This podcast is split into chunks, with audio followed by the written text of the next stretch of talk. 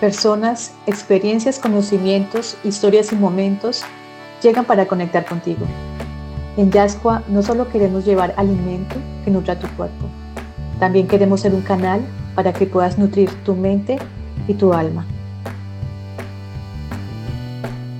Esperamos que este espacio cumpla este propósito en tu vida. Yo soy Marcela Pinzón y les agradezco por formar parte de esta comunidad. Esto es Yascoa Podcast.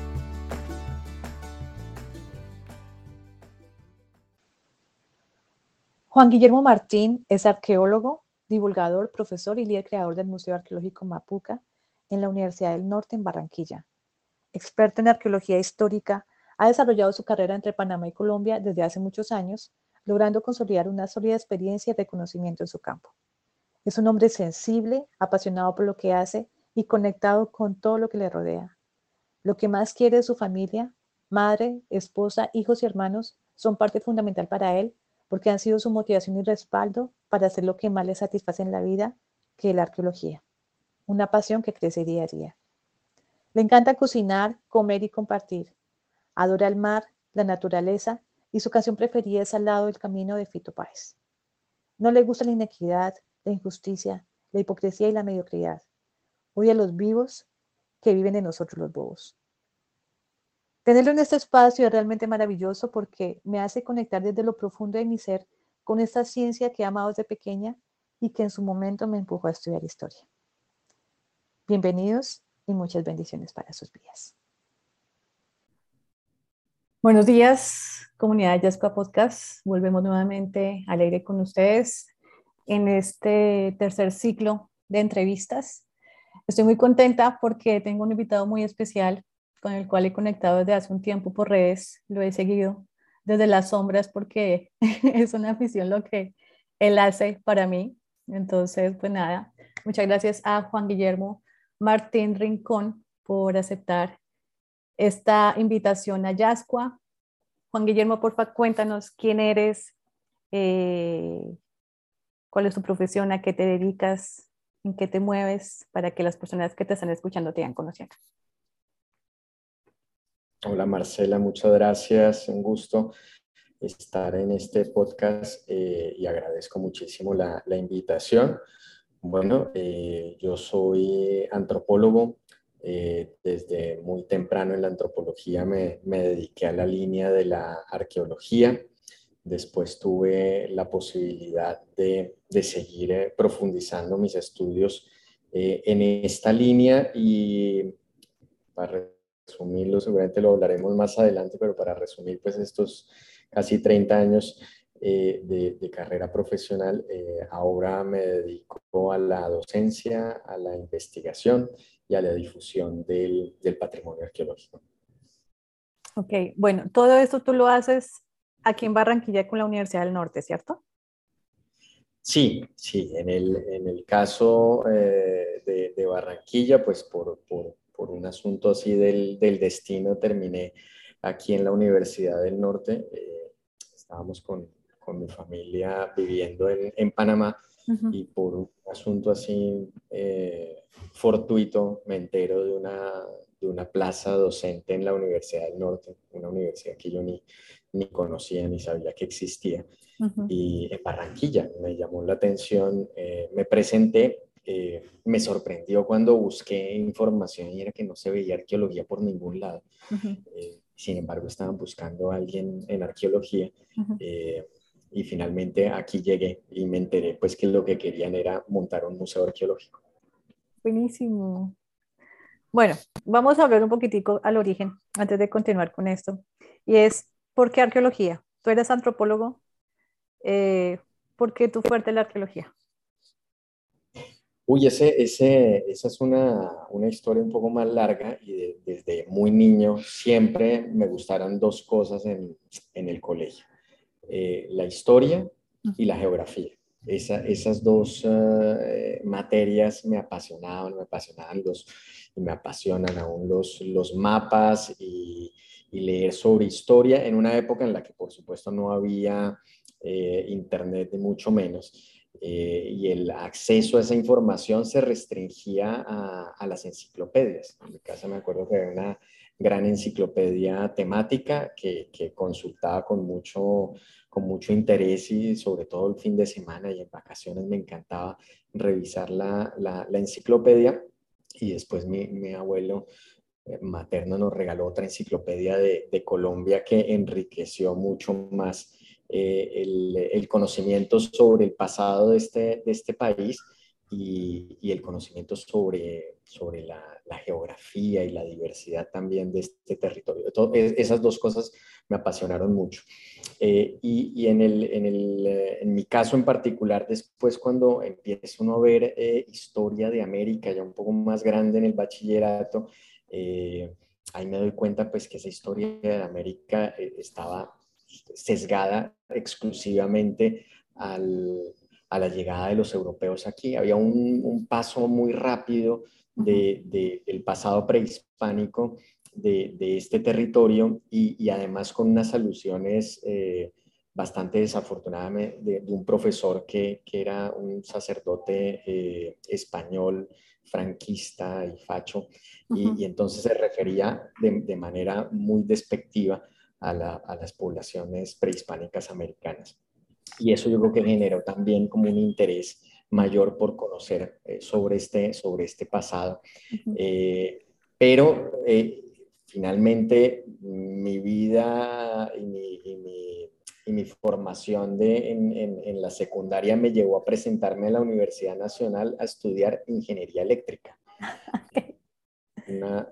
un asunto muy extraño porque pues nada tenía que ver con ese, con ese interés de, de, la historia, de la geografía o de la arqueología, que también había quedado ese bichito eh, con, con, la película de Indiana Jones, me acuerdo en el año 81, eh, eh, el estreno y haberlo visto en el, en el, en el Teatro Escala, fue maravillosa esa, esa película y eso también pues motivó muchas cosas en, en mí relacionadas con la arqueología, pero cuando vi en la Universidad Nacional las posibilidades de estudio, la arqueología no estaba por ningún lado.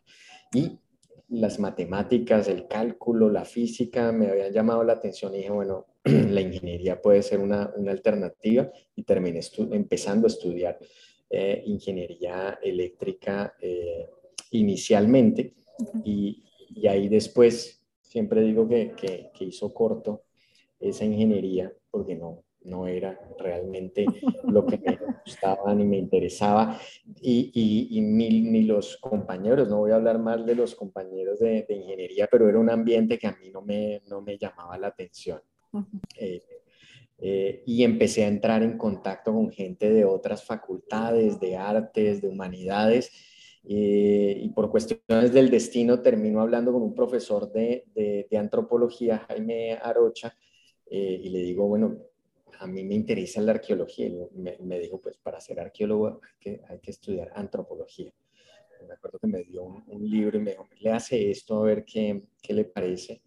Eh, eh, en un libro de Marvin Harris, y ahora mismo no me acuerdo, ciertos, no me acuerdo el, título del, del, libro, pero dije, uy, esto es, esto puede ser, puede ser por ahí la cosa y, finalmente, bueno, terminé haciendo la, toda la, el trámite y conseguí eh, eh, cambiarme de carrera a antropología y, ahí empezó este viaje. Bueno, en el caso de tus padres, tus padres no, no, no, tuviste esa presión de, de, de, esa generación que nos tocó a nosotros de tener papás que, bueno, querían que sus hijos fueran doctores, abogados, ingenieros, ¿sí? Que tuvieran así el reconocimiento y que cuando de pronto mirábamos a carreras como historia, antropología, todas las humanidades, hacían como, hmm, pero usted qué va a vivir, ¿sí? En mi caso y me decían, usted va, va a vivir de contar historias, porque el sueño de papá era que yo fuera abogada. Entonces, digamos, en tu caso, ¿tú tuviste eso también de tus papás o tuviste la libertad, la tranquilidad de decir, estudio lo que quiero, la ingeniería la puedo dejar? Yo fui eh, criado por mi, por mi mamá. Eh, mi mamá siempre nos respaldó y nos ha respaldado en, en, en, todos nuestros proyectos. Eh, yo tenía una fijación y era, quiero estudiar en universidad pública y tiene que ser en la Universidad Nacional de Colombia. Eh, ese era como el, el primer objetivo y estudiar ingeniería eléctrica. A mi mamá le pareció era una excelente decisión, sabía que era la mejor universidad del país y bueno, si eso es lo que quiere, hágalo. Eh, después cuando, cuando me llamó mucho la atención cuando yo le dije, no, yo no puedo seguir estudiando ingeniería eléctrica, me tengo que cambiar de carrera. ¿Y qué quiere estudiar? Antropología. Y, y, y se emocionó. Me dijo, pues si eso es lo que le gusta, hágale, siga adelante. Eh, así que no, con, con, en, en, mi casa nunca, nunca tuve problema. Eh, yo creo que jamás esperó tener eh, médicos en la casa, ni abogados, ni nada de eso. esperaba tener gente distinta y, creo que eso se dio y, y, en, y en, mi caso pues fue eh, una oportunidad y un respaldo grande el que, el que más siempre le dio a mi, a mi interés por la antropología y por la arqueología después. Que eso también se puede aplicar a lo de hoy. Hay muchos chicos, chicas que en este momento están acabando su bachillerato, ¿sí? Y que ya tienen pronto inclinaciones por esas carreras, pero con el discurso que nos mete en la familia o la sociedad de que tienes que estudiar una carrera que te dé dinero, ¿sí? Dejan a un lado sus verdaderas inclinaciones, ¿no? Entonces, como, como eso, o sea, habemos los que sí enfrentamos, porque en mi caso lo hice, sí, enfrentar lo que esperaban los papás o lo que esperaba la sociedad y al final uno estudió lo que quiso, ¿ves? Sea que sea rentable o no, pero en el corazón te da una satisfacción inmensa de haber hecho lo que tu corazón te dictaba. Entonces, eso es maravilloso. Sí, sí, yo creo que el, eh, o sea, pensar en, en, una carrera por la remuneración económica, pues no tiene, no tiene absolutamente ningún sentido. Uno tiene que hacer eh, o pensar en hacer lo que le gusta y lo que le apasiona. Cuando uno hace lo que le gusta y lo que le apasiona, le va bien. Y le va bien no solamente en el sentido económico, sino le va bien en las oportunidades que se abren cuando uno hace las cosas con pasión sea ingeniero electricista o sea arqueólogo antropólogo como en mi caso. Eh, nunca pensé eh, en que iba a estudiar una u otra carrera por, porque iba a vivir de eso porque me iba a dar dinero, no, no, sino porque me interesaba. En el caso de la, de la, de la de la energía eléctrica, yo estaba pensando en robots, estaba pensando en, en otro, en otro tema que también me llamaba la atención, que tenía que ver con exploración y eso, pero finalmente no, no se dio. Pero, pero jamás estaba, estuve pensando en que va a ser una carrera que me va a dar prestigio y plata, jamás. Eso es clave para todos, que lo tengamos en cuenta. bueno, ¿y en qué momento se da tu primera excavación? Que tú ya, toda la teoría que tienes y llega ese día en que ya estás haciendo tu sueño Indiana Jones. ¿En qué momento fue eso? ¿Cómo fue eso? Eso fue muy, muy rápido. Yo em, empecé a, a, estudiar eh, antropología y eh, mi mamá también tenía contactos con, con antropólogos. finalmente el enlace con Jaime Arocha fue por, por, por ella eh, y después un vecino de, de ella de, de, infancia, Gilberto Cadavid, arqueólogo que trabajaba en el Instituto Colombiano de Antropología e Historia, eh, me puso en contacto con él. Me dijo, pues, pues si eso es lo que le gusta, bueno, eh, al menos hable con, con, un arqueólogo a ver qué hace, ¿no? A qué se dedica, en dónde investiga, tal. Y me puse en contacto con, con Gilberto y, Gilberto eh, justo en ese momento, eso fue como en abril eh, del, del, año 91, eh, me dice que tenía una temporada de campo en Pueblito, en la Sierra Nevada de Santa Marta. Había un proyecto ahí del, del financiado por la, por la Fundación de Investigaciones Arqueológicas Nacionales eh, que tenía un, un, componente de excavación y de, y de restauración de, algunas, ah, de algunos muros de contención de estos de piedra. Y, y, me dijo, pues si quiere, si se paga sus cosas, yo, yo lo recibo allá y le doy la, la comida y el alojamiento. Y pues imagínate, terminando primer semestre, nadie, eh, nadie, nadie iba a tener esa, esa oportunidad, así que allá llegué, llegué a, a, a, Santa Marta, me acuerdo, eh, allí nos encontramos en el, en el, centro, en ese momento estaba con unos trabajadores, estaban haciendo el, el mercado para abastecer el, el, campamento, pues que iba a estar allí durante varios meses, y, y pues arrancamos para, para Pueblito, eh, me acuerdo saliendo desde Calabazo en, mulas cargadas de, de, cosas y con mi morral grande y otras tres colegas eh, estudiantes de antropología que estaban mucho más, avanzadas, estaban en quinto, sexto semestre, yo era el, el, primíparo realmente del, del, del, grupo y ahí estuve un mes eh, en trabajo de campo y ahí ya dije, esto definitivamente es lo mío. Bañarse por las mañanas en la quebrada, eh, que se le atraviese a uno la mapana eh, al desayuno, que le aparezca el, el, el, alacrán en, el sleeping, eh, eso me encantaba. O sea, la, la, la cocinada en, en, la, en leña, conversar por la noche con los trabajadores y el estar ahí todos los días excavando y, recuperando cosas que finalmente te podían dar una idea de una historia de una vivienda de hace mil años atrás. Eso no tenía, no tenía precio. Eh, así que ahí dije, ya, definitivamente escogí, la, esta era la carrera que, que, que, quería hacer y esta es, este es mi, mi futuro y así lo ha sido hasta ahora. Ah, espectacular, me encanta.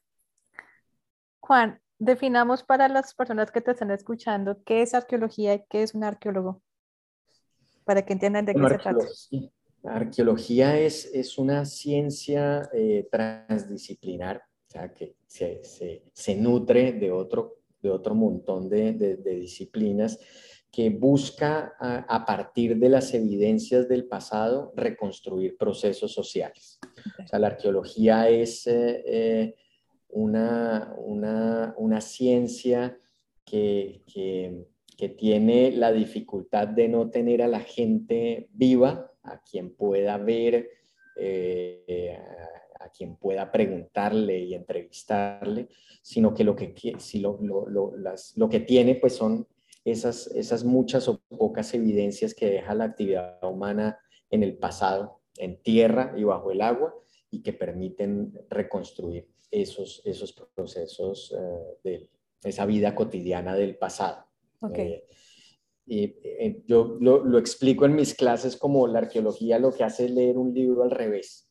Eh, empezamos desde el final, que es uh -huh. donde estamos parados ahora mismo, y vamos a ir pasando hoja a hoja al revés, recuperando en algunos casos frases, en otros casos letras, en otros casos párrafos que van a, a de alguna manera a reconstruir esa vida en el pasado.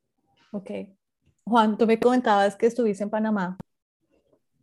¿Qué fue Panamá para ti? ¿Qué hiciste allá? Fue una, una experiencia muy importante. Eh, yo, yo, llegué en enero del 2000 a, a Panamá y estuve uh -huh. trabajando 11 años allí. Eh, eh, el, y terminé o empecé trabajando en el en las ruinas del conjunto histórico monumental de Panamá Viejo, que es un sitio eh, arqueológico muy importante a nivel continental. Eh, y, y, llego ahí además de una manera muy, muy especial. Yo, eh, nosotros nos habíamos ido con, con, mi esposa y mi hija Manuela a Estados Unidos buscando una, una beca para estudiar en la Universidad de Maryland. Okay. Eh, con un arqueólogo muy famoso, un arqueólogo histórico gringo que se llama Mark Leone él muy amable, eh, eh, pues puso a disposición de, la, lo, lo, que podía para que yo eh, estudiara allí. Uh -huh. Y sin embargo, cuando, cuando, cuando resultó la beca, era una beca parcial y eh, hacía, se hacía imposible el poder eh, garantizar que yo pudiera con mi familia estar viviendo en Washington y, y, y pagando eh, la, la, colegiatura de Maryland. Entonces, eh, eso fue en el año 98 y finalmente a, final del, a inicios del 99 nos regresamos para Colombia a, a, a buscar otra oportunidad y, llegamos a un país que estaba muy complicado, en donde hacer arqueología era prácticamente imposible. Y, estuve un año sin, sin, hacer mucho, más allá de hacer un trabajo de excavación en la capilla de Siecha, estamos viviendo en Huasca, eh, no, no encontré más oportunidades de trabajo. Y en una charla a la que fui, en el, en el Museo del Oro, me acuerdo, fue como en octubre de ese año, eh, conocí a Richard Cook, que se convirtió en, padre y amigo incondicional. Y este señor, que es un referente de la arqueología continental, eh, dio su charla eh, y yo me le acerqué, me le atravesé al final de la conferencia y le dije que estaba buscando bibliografía de una arqueóloga histórica panameña, Beatriz Rovira. Y me dijo, yo la conozco y Betty está buscando a alguien en Panamá. me dio su correo y me dijo, mándame mándame tu currículum a, ver qué pasa. Y yo solo envié y, efectivamente después me contactó Beatriz, me entrevistó por teléfono, en esa época no había, no había Zoom ni, nada de esto, me llamó por teléfono, me entrevistó y, y, terminé el, en el, el 4 o 5 de enero del año 2000 eh, aterrizando en, Panamá y trabajando allí. Eh, una, oportunidad única que me abrió el, panorama, eh, los ojos, me hizo además de muy buenos amigos, colegas que se volvieron mi familia y, creo que ese, ese fue un, cambio, una decisión importantísima para, para lo que ha sido mi carrera profesional. Juan, y en cuanto a Colombia, ¿qué es hacer arqueología en Colombia? ¿Cómo ha sido ese proceso contigo? Las dificultades, eh, no sé, la libertad, ¿sí? De lo que tú puedes hacer y de lo que te exigen, bueno, las empresas con las que has trabajado o lo que te exige la universidad, el Estado. ¿Cómo es ese proceso?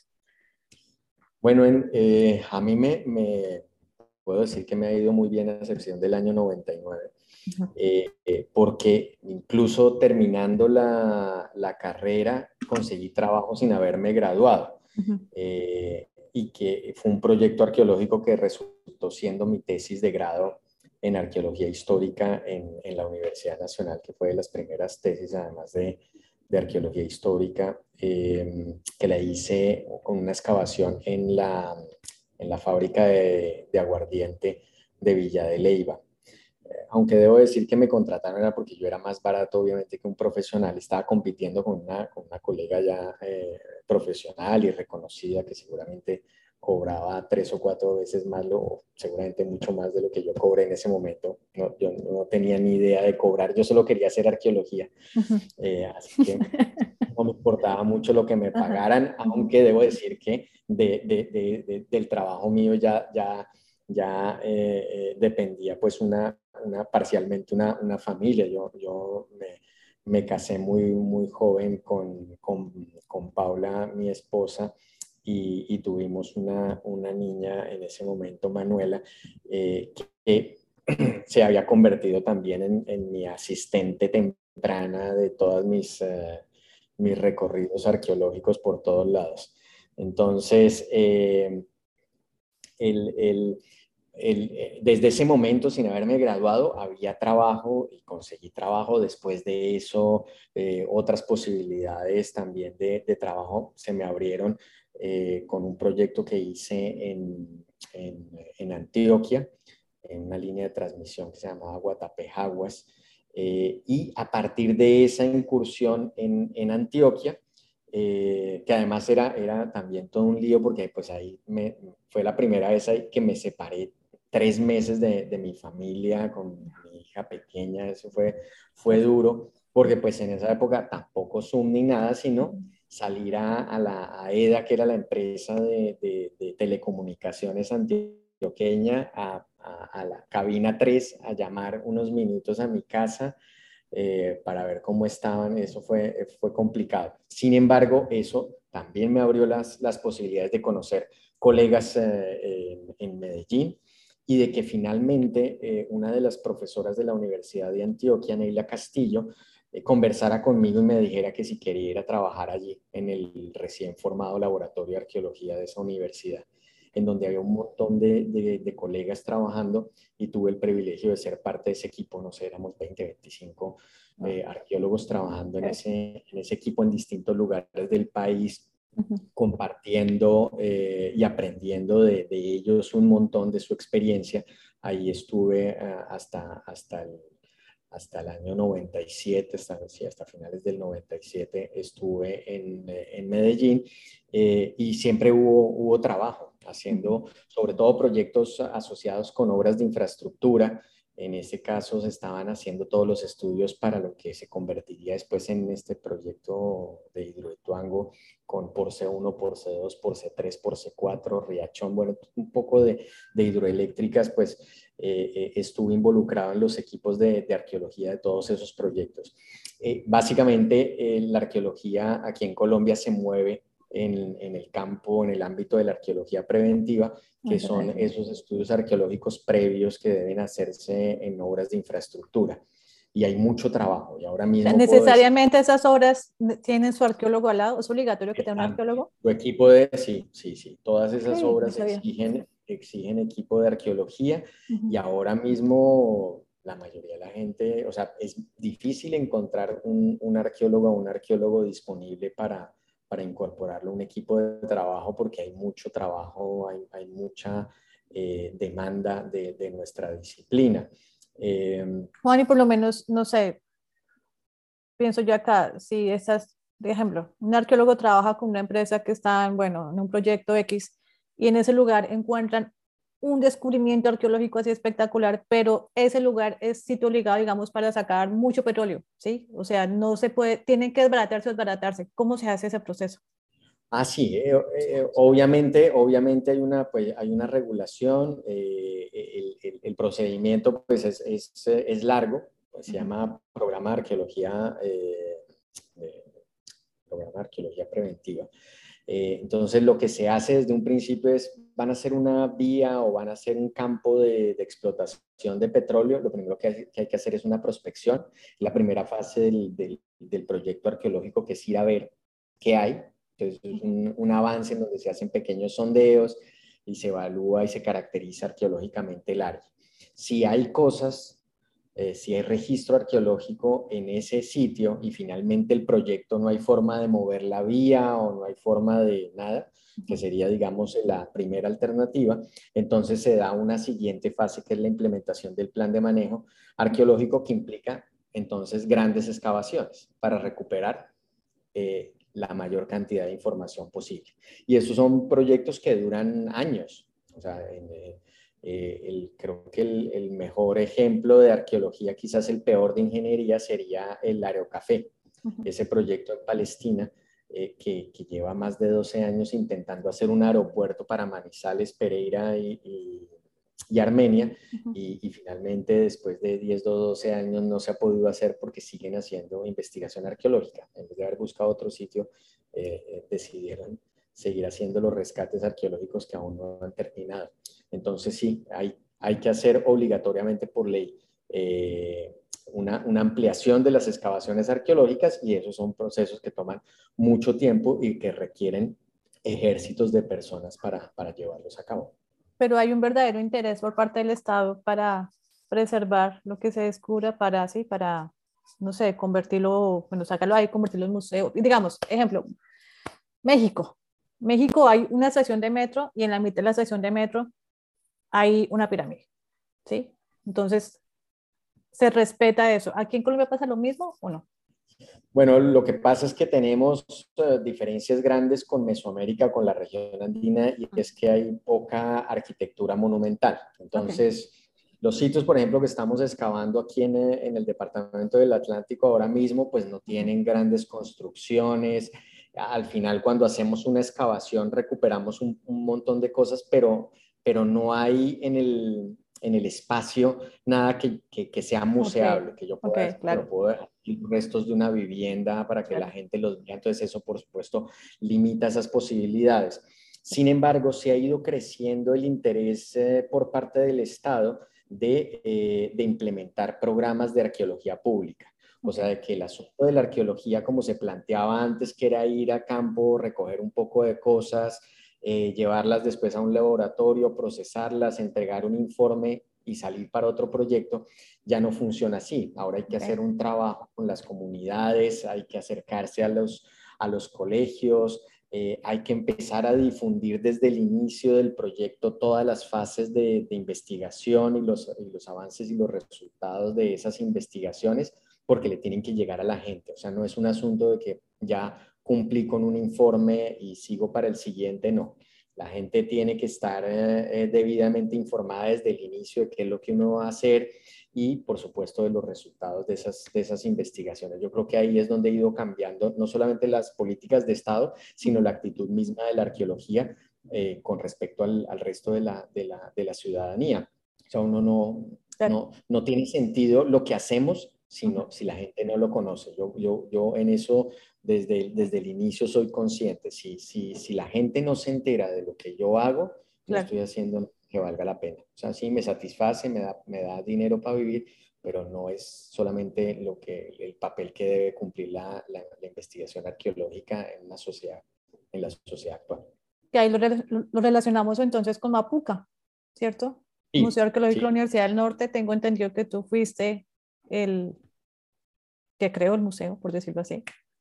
Entonces, cuéntanos cómo fue ese proceso con Mapuca. Y tuve, tuve el privilegio de, eh, como te dije, después de, estar 11 años en, en Panamá, me entero de, de este, de, este concurso, me traen a una entrevista y ahí me entero que lo que quiere la universidad es crear un museo, que particularmente era una idea que el rector anterior, Jesús Ferro Bayona, tenía muy presente desde, desde tiempo atrás y desde los, de los 90 este señor venía hablando de la necesidad de tener un, museo arqueológico porque en esta universidad había estado trabajando uno de los pioneros de la arqueología colombiana, Carlos Angulo Valdés, que había consolidado una, una gran colección arqueológica del pasado prehispánico de esta, de esta región.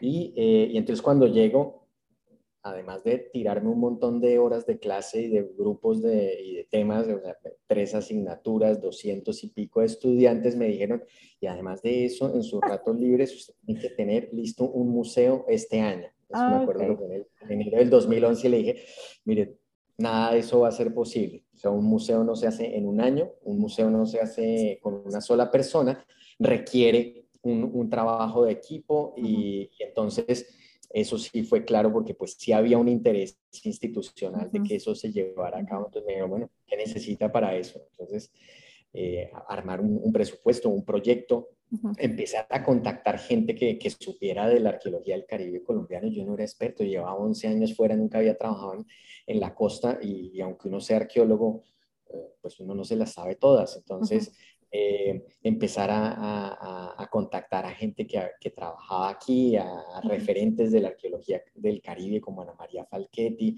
eh, y, y, obviamente eh, temas de museografía. Yo había trabajado escribiendo el guion del Museo de Sitio de, de Panamá Viejo, pero, pero yo no era soy no claro. especialista en el tema, entonces les dije, eso también, hay gente que sabe de esto, entonces se armó un equipo eh, interdisciplinar, se sumó a la gente de diseño gráfico y de diseño industrial de la universidad, pues había que plantear un, nombre, una marca, eh, una señalética, y ese fue un, dos, dos años muy intensos, pero muy, muy motivantes eh, porque finalmente era algo que a mí siempre me había interesado y era poder difundir lo que hace la arqueología, lo que aporta la arqueología y qué mejor que, hacerlo con un museo. Y, el Museo Universitario así se crea en el, en el, en el 19 de septiembre del 2013 se inaugura y, tengo además el, privilegio en ese momento de, hacerme cargo del museo, se me asigna la dirección del, museo en la que estoy hasta diciembre del 2020 cuando, cuando tomo la decisión también de dejarlo porque pues los, uno no debe atornillarse ni, eternizarse en los, en, los, ah, en los cargos y considero y, creo que fue una buena decisión dejar que, que otra persona se hiciera cargo y le diera también su, su, eh, su estilo al, al, museo, que ahí está, que sigue vigente y que se ha consolidado casi que como el único museo aquí en la ciudad de Barranquilla y uno de los museos más importantes a nivel nacional. Y eso es una invitación para los oyentes que lo visiten, porque me quedo impresionada que mucha gente nunca ha escuchado ese museo, ¿sí? en mi entorno familiar aquí en Barranquilla, ¿y eso qué es? Y yo, no, pues es el Museo Arqueológico acá. Entonces, no saben. Entonces, hay página web, hay redes, es súper interesante, hay actividad los fines de semana para niños, para adultos. Entonces, conectados porque es un sitio bastante chévere en la ciudad. Sí, y gratuito. Gratuito. No absolutamente nada para entrar eh, pueden tomarse el tiempo que quieran y como le digo siempre a la gente, en vez de ir a ver vitrinas a los centros comerciales, vengan a ver vitrinas al museo y algo de, de, de esa, de, algo de esa visita les va a quedar eh, como, como, una experiencia significativa para cada uno de los visitantes. Martín, ¿qué ha sido para ti vivir aquí en Barranquilla? ¿Qué es Barranquilla para ti en este momento? Bueno, Barranquilla fue, no fue un cambio tan, tan duro eh, después de venir de, de, Panamá, aunque Panamá pues está en el Pacífico, eh, en términos de, clima y de gente, es bastante parecido. no, hubo, no, hubo, realmente un cambio eh, tan, tan fuerte muchas cosas, en, a mí me sorprende, a veces me, me, siento, me siento en Panamá, aún después de estar aquí 11 años, casi, casi 11 años, me siento como, como en Panamá, eh, con, con, la gente como habla, cómo se expresa, eh, la comida, muchas cosas. Ha, ha sido una, una, una, oportunidad para, eh, para, para, consolidar muchos procesos profesionales que, que, que tenía pendientes y con, y con un respaldo institucional impresionante. O sea, debo, debo decir, sin, sin ser lambón, porque no lo soy, que con la, con la Universidad del Norte tuve un, un respaldo institucional para hacer un museo, un museo que costó un, un dineral y no hubo nunca una restricción para, para consolidar ese museo eh, en ningún sentido. Y, después eh, he visto cómo ha ido creciendo eh, la línea de la arqueología sin tener un, pregrado, eh, con el impulso, por ejemplo, y la contratación de nuevos colegas también para, reforzar el equipo de arqueología, con la consolidación del laboratorio de arqueología que se había creado en, en 1997 y en un espacio chiquito en el sótano de la biblioteca y ahora tenemos un espacio eh, grande en donde podemos adelantar nuestras excavas, nuestras investigaciones. Eh, una institución que me permitió crear un, un, posgrado en arqueología, la especialización en arqueología que tiene la universidad, que es la, primera y única que tiene eh, Colombia. así que creo que estos 11 años pues han sido enriquecedores de, de consolidación de una, de una carrera y la posibilidad, por supuesto, de, de hacer lo que me gusta, docencia, investigación eh, y divulgación de, de, de, la, de la arqueología. Genial, genial, Bueno, y de todos los proyectos arqueológicos que has tenido, ¿cuál ha sido el más emocionante que tú te has visto así como, ¡ah! hay uno que haya marcado así tu memoria personal? En especial? Sí, yo, pues yo creo que todos de una u otra manera eh, te, van, te van marcando eh, tu desarrollo profesional.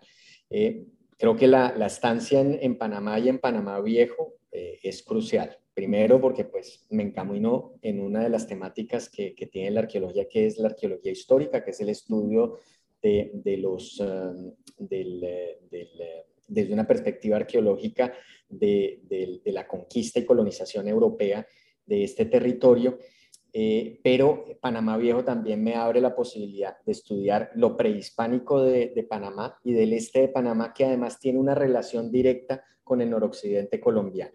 Entonces, eh, Panamá se convierte en ese puente para no dejar de lado eh, la investigación arqueológica colombiana y para romper también de una vez esa, arqueología que le enseñan a uno en la universidad y que está circunscrita a las fronteras actuales de un territorio. De la arqueología de Colombia era una cosa así, esa cerrada y se miraba uno en el ombligo y no veía uno nada más.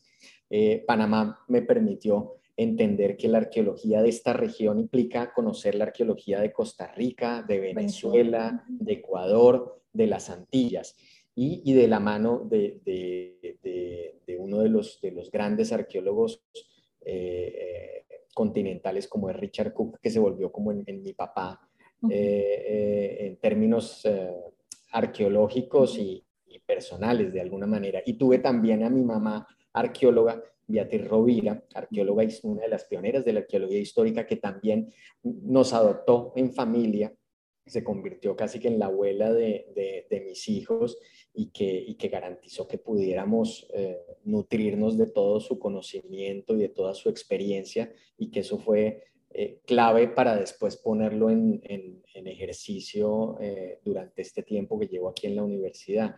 Entonces, creo que pues el tránsito por Panamá Viejo y por Panamá fue, fue, fue definitivo, yo creo que para el, para el desarrollo mío, el de mi esposa, que tuvo la oportunidad de estudiar allá, de, de, de, mi hija que estudió allá, de mi hijo que nació en Panamá.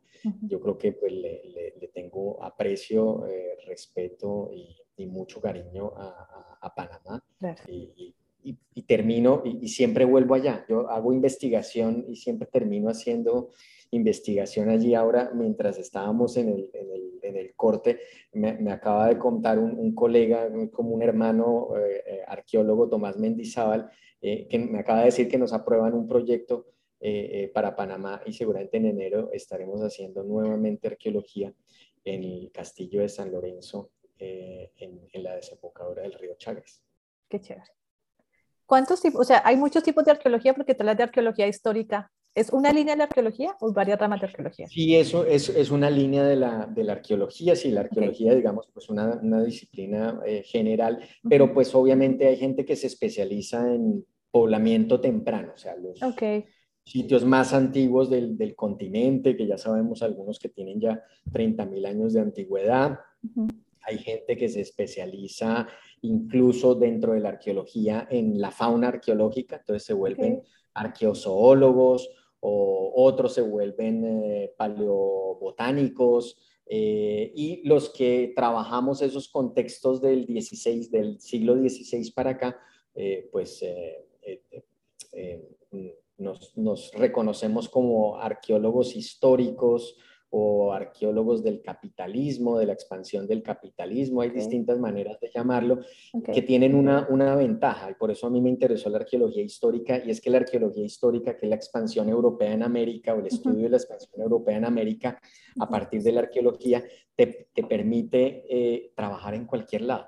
O sea, por eso el tránsito a Panamá fue fácil, porque esa, esa es una cultura material que encuentras en, en, en Cartagena de Indias, eh, o en Villa de Leyva, o en Panamá, o en eh, Portobelo, o en La Habana, o en Valdivia, en el sur del, del continente. Entonces, la, la, arqueología histórica te abre también geográficamente unas posibilidades de trabajo y de investigación grandes.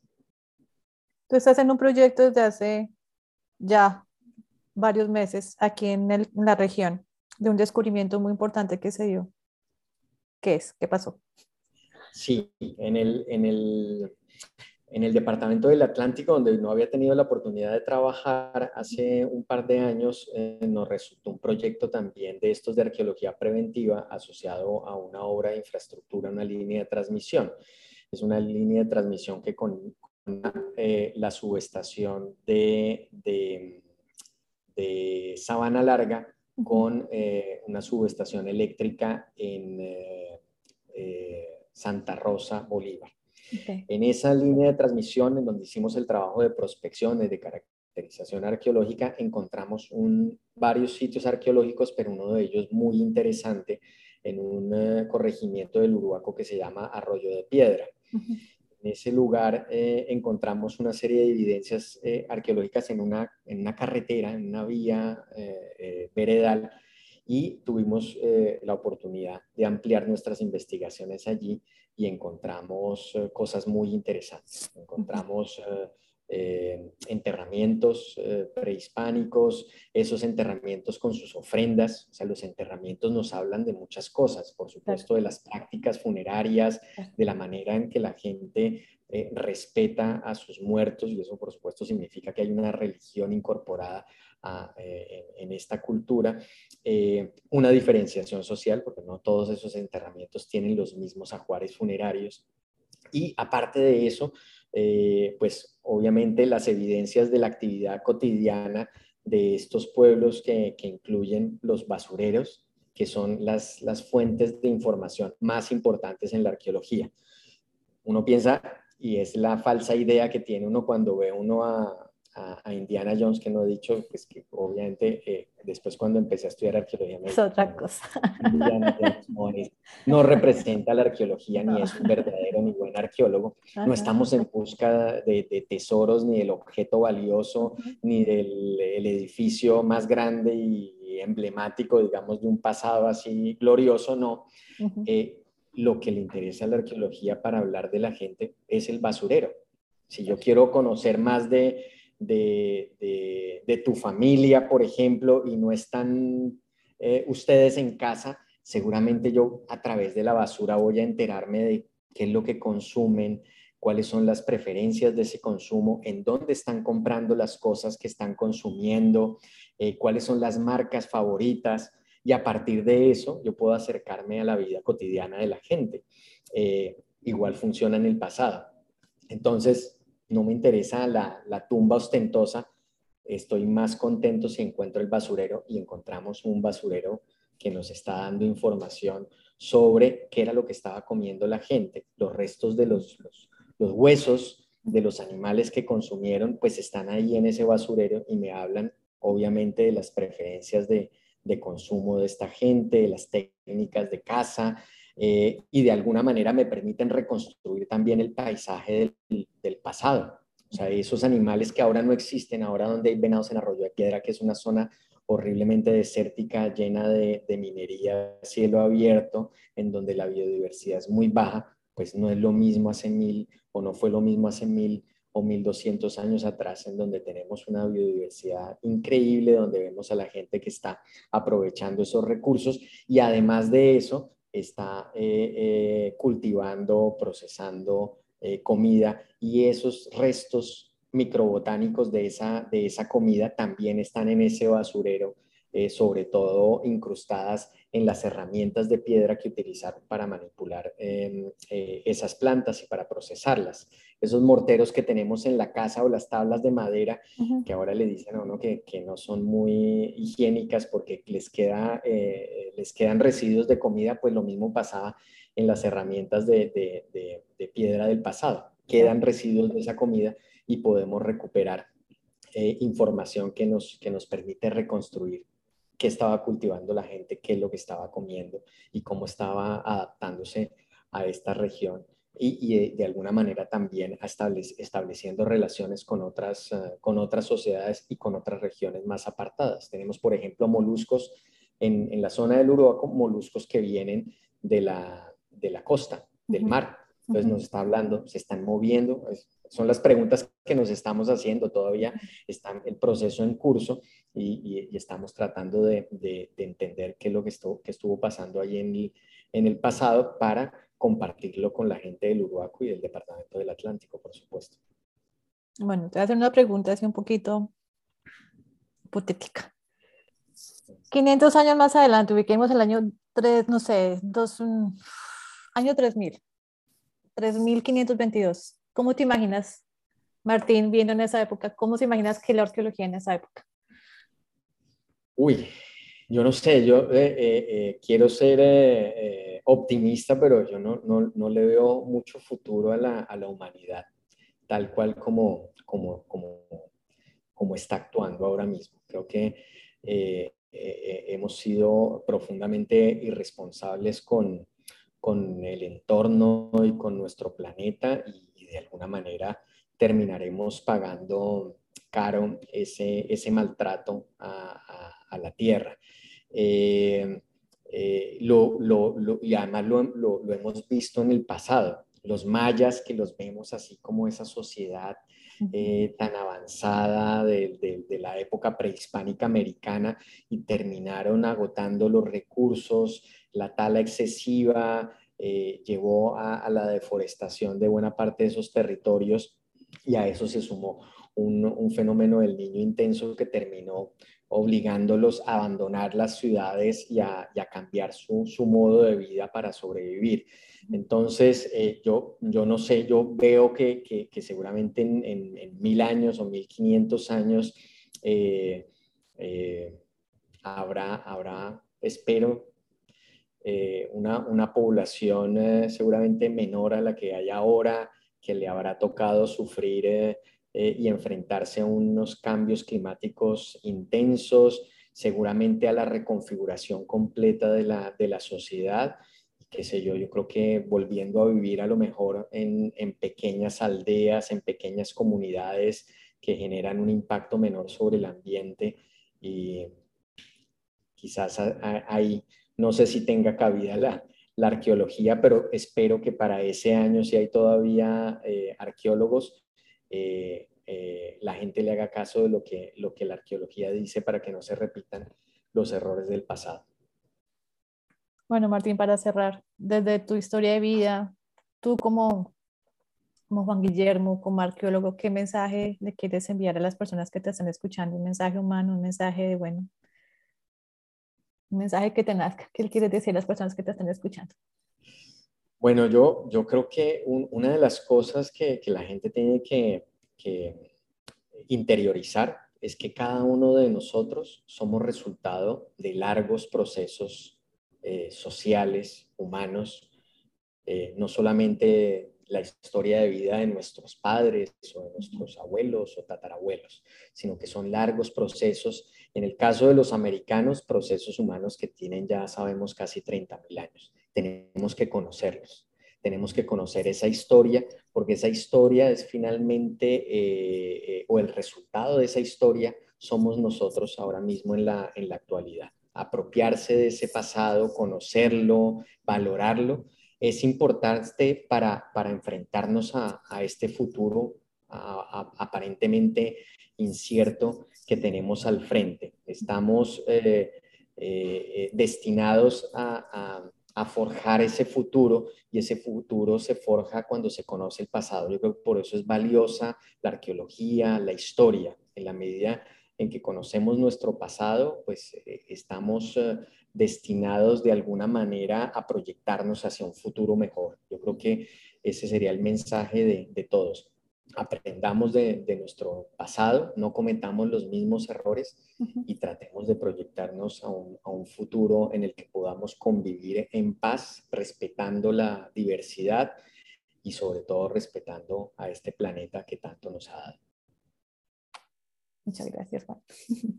Juan, para las personas que quieren, no sé, conocer tu trabajo, contactarte, eh, ¿cómo te pueden encontrar en redes? Bueno, eh, tengo un perfil en Instagram más o menos nuevo que es eh, arroba Martín Juan Guillermo, en donde posteo algunas de las, de las cosas que, que hago en, en, arqueología, en los eventos en los que participo y, las recetas, porque me gusta cocinar, me encanta cocinar, así que también eh, eh, comparto algo de lo, de lo, que hago en la, en la cocina. Y, y, tengo, hay, una, hay unas páginas ya como pues especializadas que son academia.edu, ahí Juan Guillermo Martín me van a, me van a encontrar, ahí hay publicaciones relacionadas con mi trabajo eh, profesional, lo, están, están prácticamente todas las publicaciones que, que tengo eh, asociadas con mi quehacer profesional. Algunas, muchas de ellas yo creo que pueden ser consultadas por, por cualquiera. A veces la gente piensa, uy, eso es de arqueología, yo no lo puedo leer. No, no es tan complicado como parece. Sí, Se pueden leer y, y, hay cosas que, que, seguramente pueden aportarle mucho a la gente interesada en, temas muy variados. Eh, esas son las, las, eh, las redes eh, que, que, tengo ahora mismo y en donde podrían eh, ubicarme y por supuesto pues en la página web de la Universidad del Norte ahí también hay un perfil no, no, muy completo pero en donde pueden encontrar información y correo electrónico si quieren contactarme directamente. Ah, bueno, Juan, muchísimas gracias por ser parte de ese episodio tan bacano. Te deseo todo lo mejor y muchísimas y muchísimas gracias. Nada, Marcela, de verdad que un gusto haber conversado contigo. Eh, eh, es a veces como extraño que le pregunten a uno cosas de, de, su vida personal y, y, de su formación profesional, pero, pero me sentí muy, muy contento y me siento muy agradecido de compartirlas contigo y que, que escuche este podcast.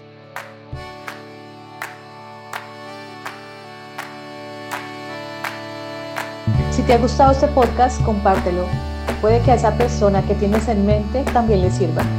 Si quieres estar atento a todas nuestras novedades y no perderte ninguno de nuestros podcasts, síguenos en redes sociales como arroba Podcast o búscanos en nuestro sitio web www.yaspa.com.